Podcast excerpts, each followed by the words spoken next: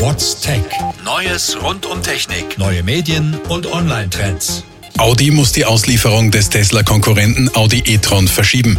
Als Grund gibt der Autobauer Änderungen an Teilen der Software an. Diese Änderungen müssen erst genehmigt werden.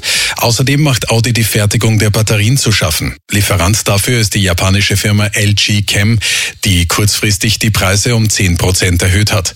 Der erste Audi e-tron soll rund vier Wochen später als geplant ausgeliefert werden. Am Wochenende ist die erste japanisch-europäische Raumsonde erfolgreich gestartet.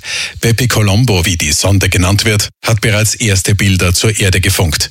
Die Sonde ist auf dem Weg zur Venus. Spätestens 2025 soll sie schließlich beim Zielplaneten Merkur ankommen. Die Thermoisolation, die die Sonde vor der Hitze der Sonne schützt, stammt übrigens aus dem niederösterreichischen Berndorf. China bricht mit einer neuen Brücke alle Rekorde. Es handelt sich dabei um eine Stahlbrücke, die das Perlflussdelta am südchinesischen Meer in Form eines Ys überspannt. Sie verbindet Hongkong mit Macau und der Industrieregion Zhuhai. Mit ihren 55 Kilometern Gesamtlänge gilt sie als eine Meisterleistung der Ingenieurskunst. Zwei künstliche Inseln und ein Tunnel sind Teil der Konstruktion. Ganze 400.000 Tonnen Stahlbeton sind dabei zum Einsatz gekommen. Das Projekt ist aber umstritten und der Nutzen scheint begrenzt zu sein. Denn nur wenige Menschen haben die Genehmigung, sowohl in Hongkong als auch auf dem Festland ein Auto fahren zu dürfen. Zwölf Neuronen reichen, um ein Auto einzuparken.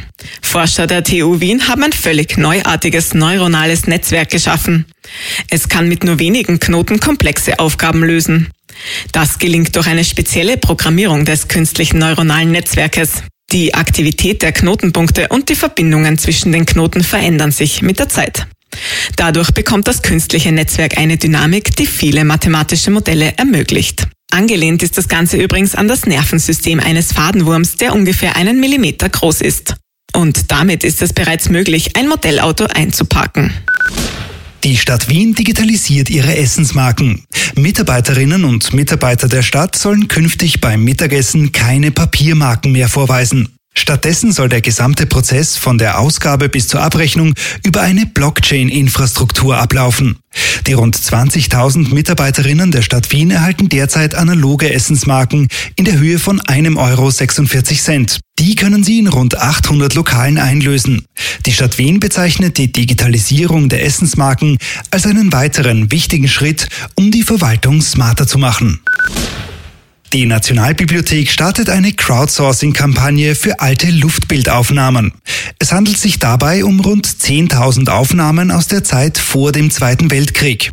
Diese sollen jetzt der Öffentlichkeit zugänglich gemacht werden und das auf eine interaktive Art und Weise. Alle können dazu beitragen, die Bilder mit Schlagwörtern zu versehen. Unter dem Stichwort Österreich aus der Luft finden Sie online das Portal. Die Bemühungen um das Kategorisieren und Erfassen der Luftbilder werden übrigens belohnt mit virtuellen Gold-, Silber- und Bronzemedaillen. What's Tech? News rund um Technik. Radio Technikum.